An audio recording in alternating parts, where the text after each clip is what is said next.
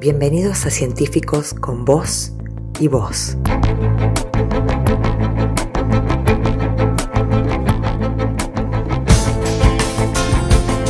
Podcast del Ministerio de Ciencia y Tecnología de la provincia de Córdoba.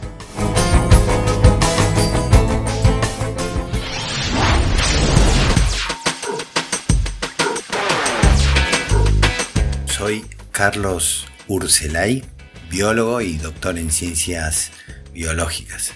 Actualmente me desempeño como investigador de CONICET y profesor en las carreras de biología y profesorado en ciencias biológicas de la Universidad Nacional de Córdoba.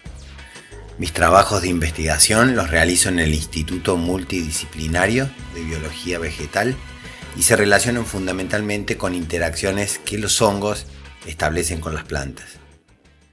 El tema de este podcast tiene que ver con los hongos, las distintas funciones que tienen en la naturaleza, la importancia que han tenido para la humanidad y la que actualmente tienen para nuestra vida. Si los comparamos con las plantas y los animales, los hongos son organismos muy peculiares. Se asemejan a las plantas en que la mayoría son sésiles, es decir, que no se mueven. Pero por otro lado, se asemejan a los animales en que necesitan de otros organismos o sus partes, ya sean vivos o muertos, para alimentarse. No obstante, a diferencia de los animales que ingieren el alimento, los hongos absorben para alimentarse, es decir, son osmótrofos. Son organismos generalmente microscópicos, algunos forman colonias de células. Otros se desarrollan en forma de filamentos que llamamos hifas y crecen en el sustrato a partir del cual se alimentan. Puede ser hojarasca, madera, serrín, etc. Lo que comúnmente llamamos hongo, como por ejemplo esos que, tienen pie y sombrero que solemos ver a simple vista en, en los patios o en el bosque, en realidad se trata del fruto del hongo, o mejor dicho, el cuerpo de fructificación. Dicho de otro modo, el hongo propiamente dicho se desarrolla debajo de la hojarasca o dentro del sustrato donde crece, en forma de filamentos microscópicos. Y su fruto es en realidad lo que podemos ver, y normalmente llamamos hongo. En la actualidad se conocen más de 120.000 especies de hongo, pero se estima que existen más de 2 millones, porque todavía hay muchísimas especies que no se conocen. Muchos hongos son saprófitos, es decir, descomponen o degradan los restos orgánicos. Para esto secretan externamente unas enzimas que predigieren el alimento y luego absorben el producto de esa degradación enzimática. Estos hongos son indispensables para el ciclado de los nutrientes en los ecosistemas.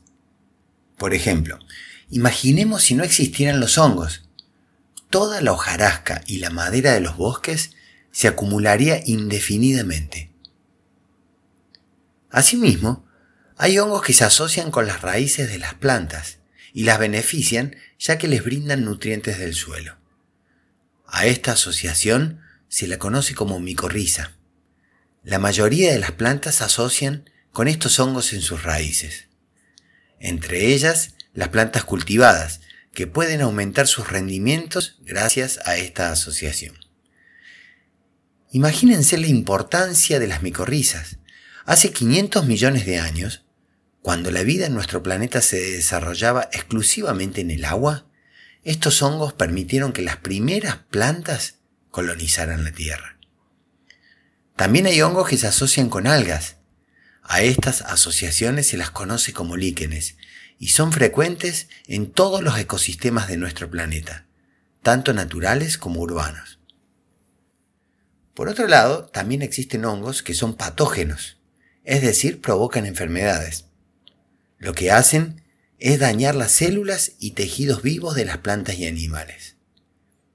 En el caso de las plantas cultivadas, los hongos patógenos pueden provocar importantes pérdidas de alimentos. Algunos de los hongos que afectan los cultivos también producen sustancias tóxicas, denominadas micotoxinas, cuya ingestión genera perjuicios en la salud humana y de otros animales como el ganado. También hay hongos que afectan la salud humana ocasionando las patologías de la piel, conocidas como candidiasis, tiña, pie de atleta, entre otras. La historia de las relaciones de la especie humana con los hongos parece ser de larga data. Existen vestigios de hongos en dientes humanos que tienen 19.000 años de antigüedad. También se han encontrado restos de cuerpos de fructificación de hongos en una momia de unos 3.200 años de antigüedad en los Alpes europeos. Habrían sido usados para encender fuego o como medicinales. Estos hallazgos evidencian nuestra estrecha relación con los hongos desde los fondos de la historia de la humanidad. En la actualidad, los hongos están muy presentes en nuestra vida diaria, aunque a veces no lo tengamos muy presente. Por ejemplo, los hongos conocidos como levaduras son los responsables de la fermentación a partir de la cual se elaboran el pan y bebidas como el vino y la cerveza. Algo que ya era conocido por antiguas culturas como los egipcios, griegos y romanos. Asimismo, algunos mohos son utilizados para la elaboración de quesos, tales como el roquefort y el camembert. Numerosas especies de hongos han sido tradicionalmente consumidas como alimento. Muchas de ellas son actualmente cultivadas y comercializadas, tales como el champiñón, las gírgolas y el shiitake. Otras especies comestibles no pueden ser cultivadas porque necesitan asociarse con las raíces de los árboles, es decir, necesitan un bosque para crecer y desarrollarse. Ejemplos de estos son los conocidos como hongos de pino y las trufas, que se asocian con pinos y robles respectivamente, por lo que solo se los encuentra en los bosques de esos árboles.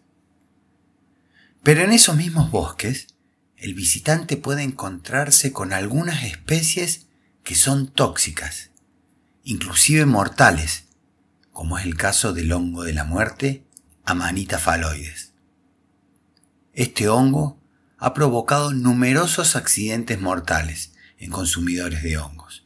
Por lo tanto, siempre es más seguro y recomendable consumir hongos adquiridos en comercios certificados y no cosecharlos en la naturaleza, a menos que los conozcamos muy bien. Los hongos también son importantes en la medicina. Uno de los ejemplos más relevantes merece un espacio para la anécdota. A finales de julio de 1928, verano en el hemisferio norte, el bacteriólogo británico Alexander Fleming dejó su laboratorio del Hospital St. Mary de Londres para irse de vacaciones con su familia. Cuando regresó semanas más tarde, observó de modo casual que muchas de las placas con cultivos de bacterias se habían contaminado con un moho. Al examinarlas, pudo observar que alrededor de las colonias del hongo no proliferaban las bacterias. Entonces comenzó a trabajar con el cultivo de este hongo y pudo comprobar que una gran cantidad de bacterias, algunas de ellas patógenas, no crecían. El hongo fue identificado como Penicillium rubrum. De este hongo salió el nombre penicilina, antibiótico ampliamente utilizado para el tratamiento de infecciones bacterianas. En 1945, Fleming recibió de la mano del rey de Suecia el Premio Nobel de Medicina. Pero muchas otras especies de hongos también han sido utilizadas tradicionalmente con fines medicinales, particularmente en culturas orientales. En países tales como China, Corea y Japón, numerosas especies son cultivadas con fines medicinales y son comercializadas en los mercados.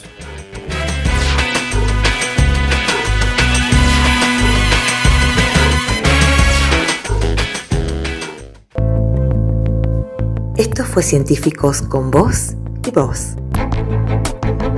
Una propuesta de divulgación científica para que investigadores e investigadoras de Córdoba compartan sus saberes, aprendizajes y conocimientos.